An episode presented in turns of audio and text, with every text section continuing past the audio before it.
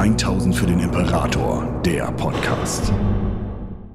Hallo und herzlich willkommen bei 1000 für den Imperator. Mein Name ist Julia, das ist Age of Sigma erklärt und wir werfen uns gleich ohne Vorwarnung in das nächste Kapitel der ausführlichen Geschichte von Age of Sigma und dieses Mal mit einem weiteren Kapitel aus dem Buch der Frage, wer folgt eigentlich alles Nagash in die Schlacht und da haben wir heute die Flash Eater Chords auf dem Zettel. Und die Geschichte, die hinter diesen grauenvollen Kreaturen, vor denen so viele mit Abscheu den Blick abwenden, in den Reichen der Sterblichen steckt, ist tatsächlich eine traurige, eine ja, tragische bis zum heutigen Tag und das, wo sie doch anfängt, wie eigentlich eines der schönsten Märchen, das man sich in allen acht Reichen erzählen könnte. Der erste Abhorrent, so wie man sie heute nennt, ist nämlich schon im Zeitalter der Mythen unterwegs. Er ist schön und stark und einer der absoluten Lieblingsdiener von Nagash. Er schickt ihn zu den besonderen Missionen quer durch die Reiche von Shaish und auch in die anderen Reiche der Sterblichen, weil er weiß, dass er sich immer auf ihn verlassen kann. Und er, der so geliebt wird vom größten Nekromanten der Reiche der Sterblichen, hört auf viele Namen, denn es ist die Eigenart des Volkes, jenen, die sie lieben, einen Kosenamen nach dem anderen zu geben. Und so hört man Ushoran der Schöne, Sumeros Sommerkönig oder den Blutrosenprinz kommen, egal in welchen Teil des Landes man auch die Ohren spitzt. Er war einst einer der Vampire, er, der einen ganzen Hof von ihnen führte, einer, der voller Edler war, voller Ritter und Damen, voller Künstler, strahlende Kinder der Nacht, die die Tugenden der Ritterlichkeit in die Welt trugen. Sie achteten auf die Schwachen und schützten sie, sie verbreiteten den Namen Nagashs, sie verbreiteten seine Gerechtigkeit und sie sorgten für Verehrung und für die Errichtung von Monumenten in seinem Namen. Ushuran selbst half den Todesnahen zu sterben, machte es ihnen einfacher, in die glorreiche Unterwelt von Shaish einzukehren und blickte mit einem bösartigen Auge auf jene, die ihr Leben dafür missbrauchten, andere zu quälen. Wenn man ein herrschsüchtiger Adeliger war, ein Tyrann oder jemand, der das einfache Volk ausbluten ließ, dann kam er, der Blutrosenprinz, und brachte ihnen ihr Ende, das sie verdient hatten. Denn er war Nagashs Gerechtigkeit und Nagash war glücklich. Glücklich war auch das Volk, welches Nagash verehrte hatte, denn sie wussten, dass sie in Ushuran einen Beschützer hatten, jemanden, der sich um sie kümmerte, ganz gleich wie klein und unbedeutend sie auch sein mochten. Wenn jemand ihr Leben bedrohte, konnte es sein, dass der Blutrosenprinz auftauchte oder einen seiner Männer oder eine seiner Damen schickte, um sich um das zu kümmern, was sie quälte. Die anderen die wussten, dass er sie kommen und strafen würde, die wussten, dass, wenn sie sich von Nagash abwenden oder wenn sie tyrannisch handeln, er ihrem Leben ein Ende setzen wird, und so war er Heilsbringer und Furchtfigur in einem, und eigentlich hätte er bis zum heutigen Tage ein großartiger Diener Nagash sein können, hätte vielleicht sogar einer seiner Mortarchen werden können, aber dann kam alles ganz anders. Was genau passierte, dass Ushuran in Ungnade fiel, weiß niemand mehr. Nagash selbst spricht nicht davon, seine Mortarchen waren nicht anwesend und das Volk, das es damals gab, gibt es nicht mehr. Alles, was sie wissen, ist, dass eines Tages Nagash sich von ihm abwendete und nicht nur fiel er aus seiner Gunst, nein, er musste sich auch noch einem grauenvollen Fluch unterwerfen. Seine einst so schöne, stattliche Gestalt musste eine grauenvolle Verwandlung durchführen und am Ende war nur noch eine deformierte, hässliche Gestalt übrig, die nicht nichts mehr von dem edlen Ritter in sich hatte, der er einst gewesen war. Und das Volk blickte voller Abscheu auf ihn und wand sich von ihm ab, denn sie hatten seine Schönheit genauso geliebt wie seine Taten und konnten das Wesen, das sie einst so verehrt hatten, nicht mit diesem scheußlichen Monster übereinbringen. Die Reiche, die er einst beschützt hatte, jagten ihn schlicht und ergreifend davon, sahen in ihm nichts weiter als ein Monster, auf das sie nicht hören mussten, und so wuchs sein Hass auf Nagash mit jedem weiteren Tag, der verstrich, mit jedem weiteren Tag, an dem er erkennen musste, dass sein Leben vorbei war und er nun das Leben eines Monsters führen musste. Und so umarmte er das, wozu Nagash ihm gemacht hatte, seine treuen Untertanen folgten ihm, während er sich gegen jene wendete, die Nagash anbeteten, und nun brachte er ihnen das Leid, das in seinem eigenen Herzen tobte. Er riss ganze Königreiche in seinem Hass und seiner Trauer nieder, zerfetzte die Fürsten, die versuchten, weiter für Nagash zu streiten, und ganze Ländereien hinterließ er völlig unbewohnbar, da er nichts, wirklich auch gar nichts für den einst so angebeteten großen Nekromanten zurücklassen wollte. Und sein Hof folgte ihm weiterhin treu. Seine Edlen und Getreuen waren an seiner Seite, richteten jene hin, gegen die Ushuran sich wendete, und irgendwann blickte Nagash auf das, was in Shaish tobte, und entschied, dass es so nicht weitergehen konnte. Er rief seine drei Mortarchen zu sich, Neferata, Arkan und Manfred sollten das Problem für ihn regeln, und sie alle drei hoben ihre eigenen Armeen aus und wandten sich gegen diesen ersten Hof des Blutrosenprinzen und zerschmetterten dessen Armeen unter ihrer Vielzahl. Ushoran selbst wurde zu Nagash gebracht, aber anstatt dass man ihn hinrichtete, anstatt dass man seine Seele vernichtete, entschied Nagash, dass er auf ewig leiden müsste, denn ein derartiges Auflehnen gegen ihn, seine Strafe und seine Herrschaft konnte nicht mit einem einfachen Tilgen aus der Existenz gestraft werden, es brauchte etwas so viel Schlimmeres. Und so entwickelte er ein ganz besonderes Gefängnis für ihn, etwas, das man im Volksmund als Leichentuch kennenlernen sollte, ein Gebäude, das er selbst verfluchte, ein Gebäude, das von seinen Wänden ständiges Gewisper wiederwarf, das Unwahrheiten über diesen König erzählte, Unwahrheiten, denen er sich Jahrhunderte, ja Jahrtausende gegenübersah, und so wurde er schlicht und ergreifend wahnsinnig, sitzend in dieser Zelle, wispernd und irgendwann das wiederholend, was man über ihn erzählte, bis er sich schließlich in seine eigenen Wunschvorstellungen flüchtete, in die Zeiten der einstigen großen Glorie, in der er noch wunderschön und geliebt gewesen war, den Zustand, den er sich doch so sehr zurück herbeisehnte und von dem er nie wirklich verstand, wie er ihn verloren hatte. Und so ging das Zeitalter der Mythen vorbei, ohne dass er es bemerkt hätte, und das Zeitalter des Chaos kam. Das Pantheon der Ordnung zerbrach, Nagash verrat Sigmar, von dem er sich selbst verraten führte, und es führte dazu, dass Sigmar nun in seiner Rache und seinem Hass einen Feldzug durch Shaish begann, bevor er sich selbst nach Asyr zurückzog, um darüber zu brüten, was er tun könnte, um das Chaos ein für allemal zu vernichten. Sigmar folgten seine Armeen, die die Rache ihres Königs mit sich brachten, und diese kamen auch zum Leichentuchkäfig, der unter ihrem Armsturm zerbrach. Man weiß bis heute nicht genau, ob es sich hierbei um ein Versehen handelt oder ob die Ritter, die immer noch lebten, die immer noch vom ersten Hof Uschurans waren, die Armee dorthin lockten, damit man den dort eingesperrten König, den sie nie vergessen hatten, befreien könnte, damit er zu ihnen zurückkehren würde, um sie erneut zu führen. Ushuran kann unerkannt fliehen, niemand hält ihn auf und er blickt sich im Zeitalter des Chaos um und erkennt, dass er nun damit beginnen kann, seinen Hofstaat neu aufzubauen. Er sucht nach jenen, die den Mortarchen entkommen konnten und die so lange überlebt haben, dass sie nun zu ihm zurückkehren, da sie seine Präsenz in der Welt erneut spüren. Und sie sind ihm immer noch treu, haben ihn nie vergessen und wollen ihm nun auch in die nächste Schlacht folgen. Was sie allerdings nicht ahnen, ist, dass der Wahnsinn, der ihren König befällt, nun bald auch der ihre sein wird, denn er steckt sie einen nach dem anderen damit an, ohne dass irgendjemand der Sache entkommen könnte. Er ernennt sie zum ersten Hof in diesem seinem neuen Reich und er gibt ihnen Titel. Es wird den Knochenmarkfürsten geben, der als sein Beschützer fungiert, der der erste Mordens sammelt, um seinen König zu schützen, damit ihm ja kein weiteres Leid geschehen kann. Mordens sind einfache Sterbliche, solche, die dem Kannibalismus anheimgefallen sind, solche, die immer noch leben, die nur durch das Blut, das ihnen von den Abhorrens gegeben wurde, vermischt mit der dunklen Magie, die sie wirken können, zu Sklaven deren Willens wurden, die nun auch vom Wahnsinn des jeweiligen Königs völlig durchflutet sind und die Realität nie wieder so wahrnehmen können, wie sie eigentlich ist. Der Kaumagenbaron ist es, der Ghoul-Patrouillen aushebt, die die Reichsgrenzen von Ushuran jetzt absichern sollen, und so bauen sie ihr neues kleines Königreich auf, in der Hoffnung, dort Frieden finden zu können.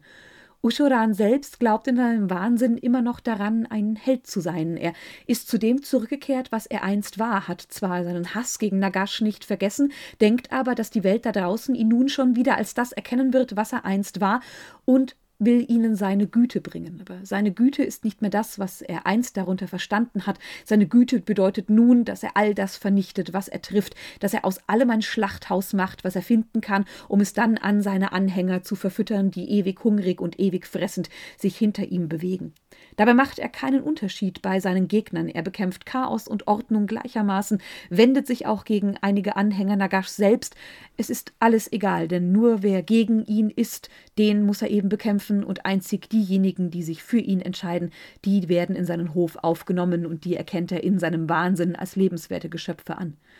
Und all die Kannibalen, die er trifft, schließen sich ihm an, denn zu diesem Zeitpunkt im Hochzeitpunkt des Zeitalters des Chaos gibt es viele davon.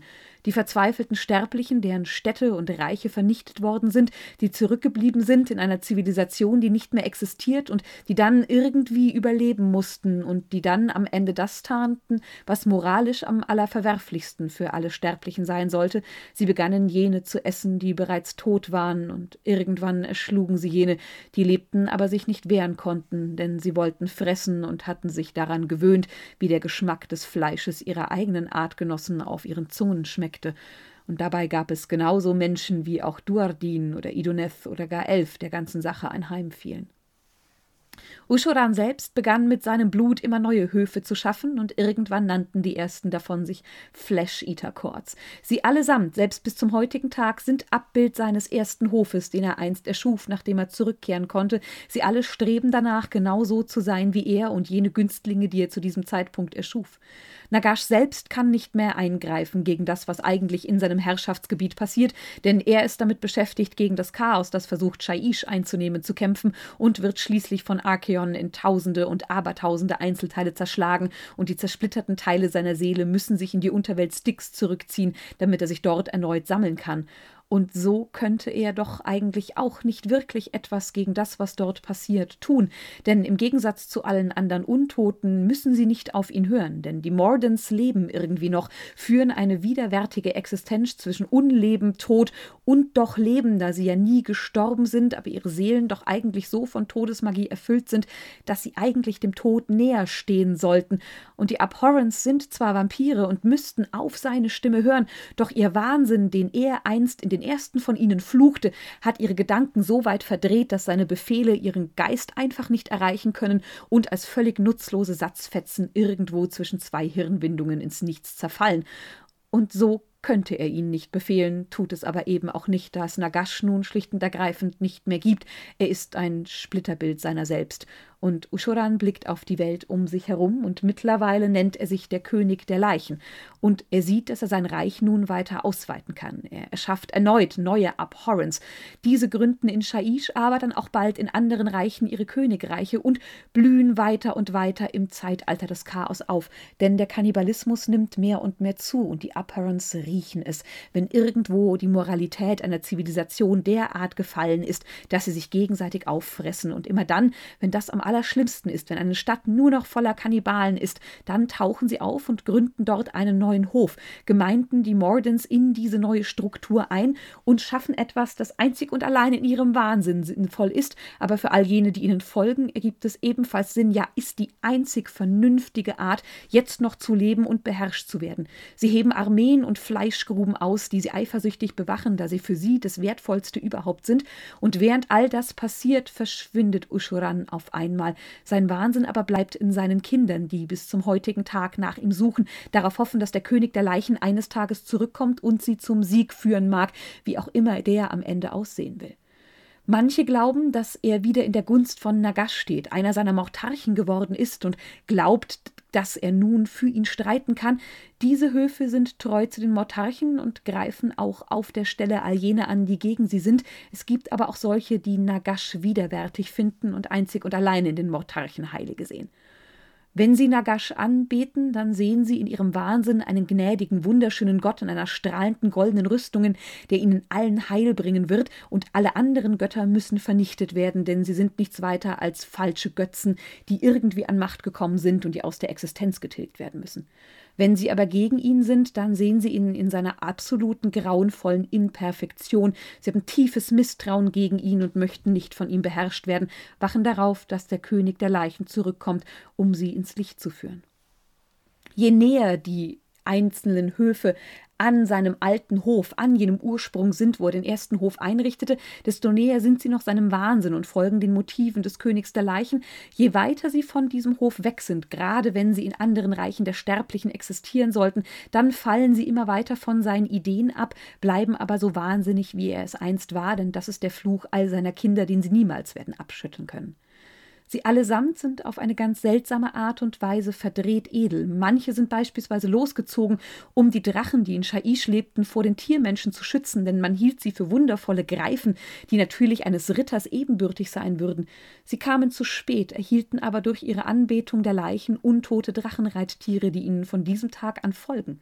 Sie glauben, dass ein König sie führt, ein edler, goldener Ritter. Das ist es immer, was sie antreibt. Sie blicken zu ihm auf und er sitzt auf einem goldenen Thron. Sie selbst sind gesund und zivilisiert. Aber wenn man als Außenstehender auf sie blickt, dann versteht man erst, in welchem absoluten Wahnsinn diese armen Kreaturen gefangen sind. Denn das, worauf man blickt, ist schlicht und ergreifend der absolute Zerfall. Kannibalismus und andere unsprechbare Dinge passieren an diesen Höfen. Ihre Sprache und ihre Körper sind verkümmert und verdreht. Sie haben Klauen, die sie in die Leichen ihrer Opfer schlagen und seltsame Laute kommen aus ihren Kehlen heraus, die niemand außer ihnen verstehen kann. Sie sind groteske, tiergleiche Kreaturen für Außenstehende, die nichts Menschliches mehr an sich haben. Und jeder, der sie sehen muss, muss davon ausgehen, dass sie keinen einzigen vernünftigen Gedanken mehr fassen können. Es sind bleiche Körper, die sich zwischen diesen Leichen winden, die aufblicken zu dem, was eben in ihrer Mitte sitzt, der abhorrent Ghoul King auf seinem Leichenthron, der jeden Mordant, der sich in seiner Nähe aufhält, mit seiner speziellen Art von Wahnsinn ansteckt. Und dieser Wahnsinn hat nun aber für jene, die ihn verstehen, Methode. Es ist eine durchstrukturierte Hofhaltung mit einem System, das in sich völlig logisch geschlossen ist. Eine absolutistische Monarchie, in der eben alle zu diesem King aufblicken. Sie können zwar noch andere Abhorrents erschaffen, diese sind ihnen aber immer unterstellt und nehmen bestimmte Sonderrollen ein, die man oftmals angleicht an die Rollen des ersten Hofes. Und man nennt sie auch gerne Schmeichler, denn sie sind eigentlich nur dafür da, um zu ihrem König aufzublicken und ihm mitzuteilen, was für ein wundervoller und edler Herr Herrscher er ist. In den innersten Zirkeln dieser ganzen Höfhaltungsformen erschaffen sie Mordens, die sich rein um die Bedürfnisse des Königs und um den Ablauf des jeweiligen Tages kümmern. Und dann gibt es weitere Rollen, die eigentlich fast immer besetzt sind, wie der Markknochenfürst, der die Truppen anführt, und den Hofleberreißer, der dafür zuständig ist, die Fleischkammer des Königs zu füllen und dafür zu sorgen, dass er immer das beste Stück abbekommt. Jeder dieser Höfe ist ein eigenständiges Königreich, aber ihre Treue gilt weiterhin dem König der Leichen. Und so blicken sie zu den Abhorrent Ark Regents auf, die seine seinen Willen ausführen, wie sie allesamt wissen. Sie bekommen einen Fleischzehnt von den jeweiligen Ghoul Kings und herrschen über einen größeren Teil des Gebiets. Die Herrschaft der Abhorrent Ark Regions ist so unterschiedlich wie die der Ghoul Kings, die ihnen unterstellt sind. Manche sagen, sie können tun, was sie wollen und blicken nur ab und zu auf das, was sie treiben, um sicherzustellen, dass es immer noch im Sinne des Königs der Leichen ist. Andere halten sie an der kurzen Leine und sie sind nichts weiter als Vasallen, die genau das tun müssen, wovon der Ark Regent träumt. Alles ist immer anders und niemand weiß genau, worauf er trifft. Und so weiß man eigentlich, dass ein Eindringen in diese Reiche mit dem Tod verbunden ist. Man kann dort keine Schätze, Reichtümer oder Ehre finden.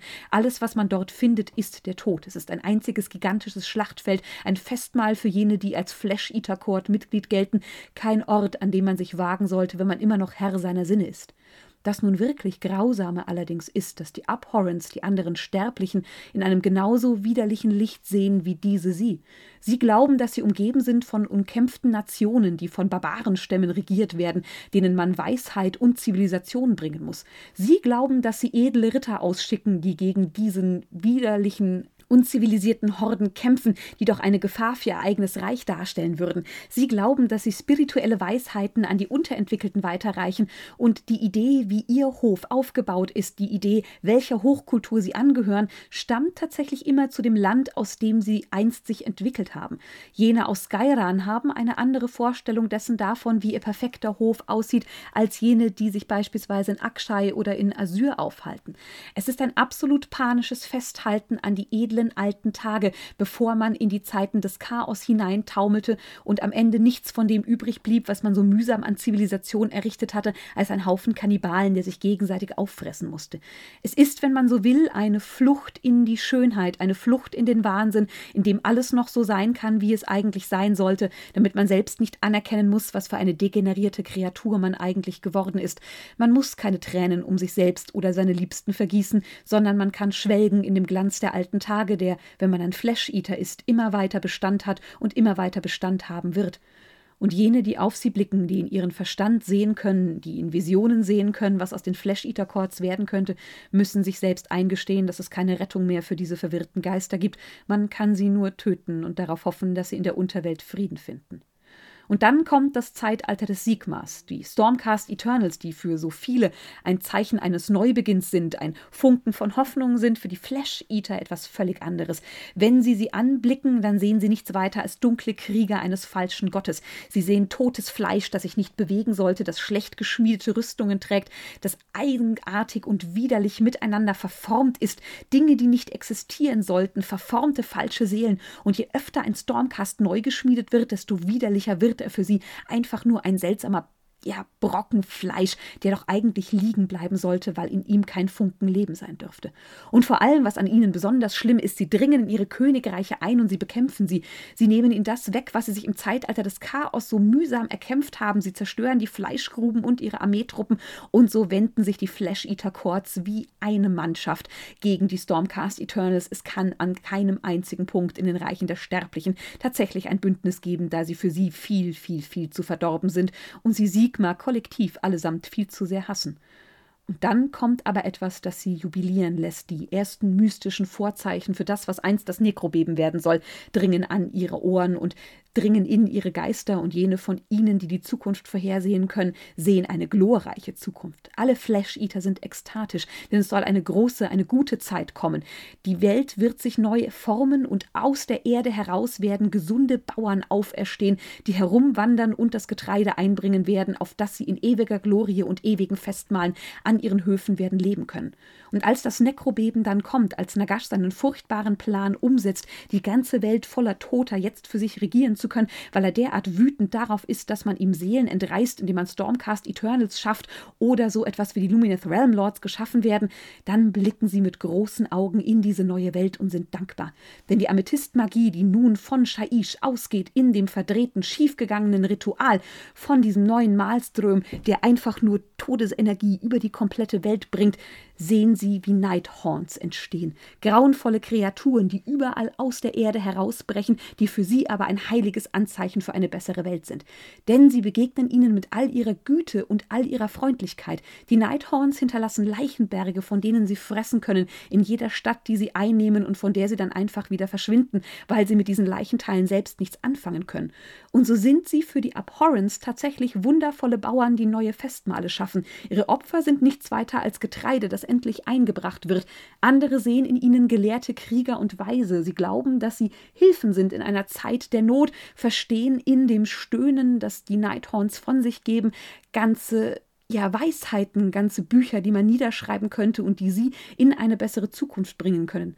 Teilweise führen sie aber auch offenen Krieg gegeneinander, denn natürlich wenden die Nighthorns sich gegen jene Flash-Eater-Courts, die offen gegen Nagash sind, oder es gibt solche Nighthorn-Prozessionen, die sich daran erinnern, dass sie von diesen Flash-Eater-Courts an diesem Ort einst gefressen worden sind und die sich nun rächen wollen.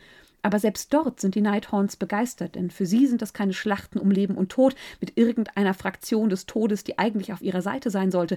Nein, sie sehen sich in ehrenvollen Turnieren gegen andere, die sie herausgefordert haben und glauben, dass sie so ihre Waffen und ihren Geist schärfen können.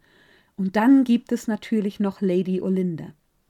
Sie, die für die Reiche der Sterblichen die Verkörperung von Furcht und Angst ist, die Mortarchin der Trauer, die in einen Mantel aus Verzweiflung eingekleidet wurde, ist für die Abhorrence und ihre Flash-Eater-Chords die Verkörperung von Hoffnung und Herrschaftlichkeit. Sie ist die perfekte Dame, eine Kriegerheilige und eine Heilsbringerin, die von Nagash ausgeschickt wurde, um ihr Leben besser zu machen. Sie bringen ihr Respekt gegenüber. Sie kennen keine Furcht oder Trauer, wenn sie ihr gegenüberstehen. Sie beugen das Knie vor ihr, wie sie es vor einer heiligen Dame beugen würden, und folgen so wenig überraschend ihrem Wort auch in den Krieg. Denn entweder muss sie geschützt werden vor den Bösen, die versuchen, sie anzugreifen, oder sie ist eben das, eine Heilige von Nagash, die gesendet wurde, um den Krieg zu einem anderen Ort zu tragen und um nun endlich zu triumphieren.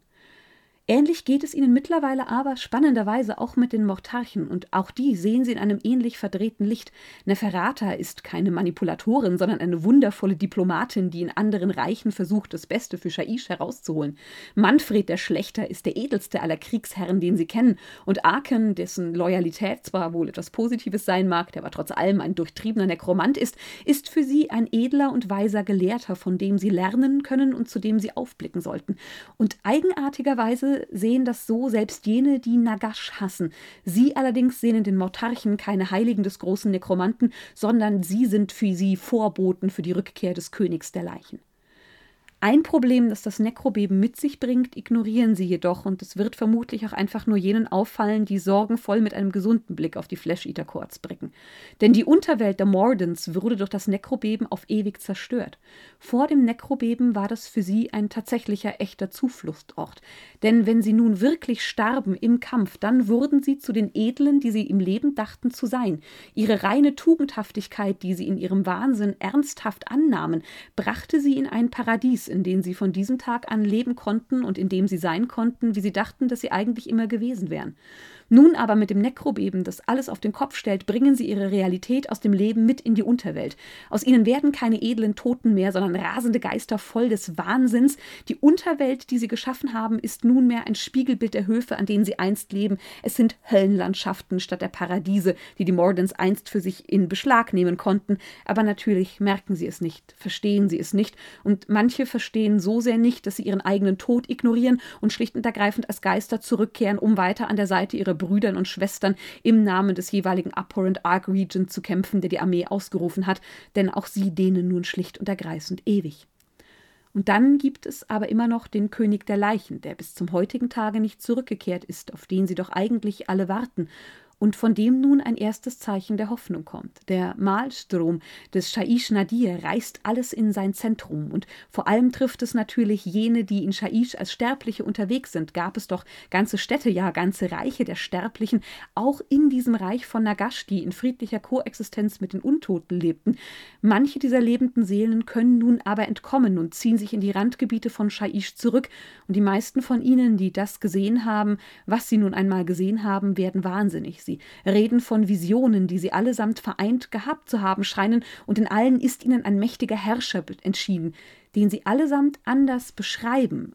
Alle sehen ihn in einer anderen, verdrehten, seltsamen Form, aber alle sind sich bei einer Sache einig, seinem Titel, denn es ist der König der Leichen. So hat er sich ihnen vorgestellt, und so ging er ihnen voran, bis er aus ihrem Blick entschwand, und so sollten sie es in die Welt tragen. Und so blicken die Flash-Eater-Chords in die Mitte von Shaish und warten und hoffen darauf, dass ihr Herr zurückkommt. Und auch Nagash hat davon gehört, dass ein einstiger treuer Diener Ushuran vielleicht wirklich zurück in die Welt der Lebenden getreten ist. Und so sucht er ihn erneut. Und niemand weiß, ob er ihn nun vielleicht endlich zu einem seiner Mortarchen machen möchte oder den Fehler, den er damals im Zeitalter der Mythen machte, revidieren möchte und seine Seele nun endgültig vernichten will. Das also von den Flash-Eater-Chords, den verdrehten Edlen, die glauben, an schönen Höfen zu leben, wo sie doch leider nichts weiter sind als grauenvolle Untote. Und damit verabschiede ich mich für diesen Sonntag. Ich hoffe, euch hat die Folge gefallen. Ich wünsche euch einen ganz fabelhaften Tag, wann auch immer ihr das hört. Und dann hören wir uns nächste Woche zum nächsten Kapitel von Age of Sigma. Macht's gut! 1000 für den Imperator, der Podcast. Besucht uns auf YouTube für die neuesten Beiträge, Videos und Battle Reports. 1000 für den Imperator ist ein inoffizielles Fanprojekt und wird in keiner Weise von Games Workshop unterstützt.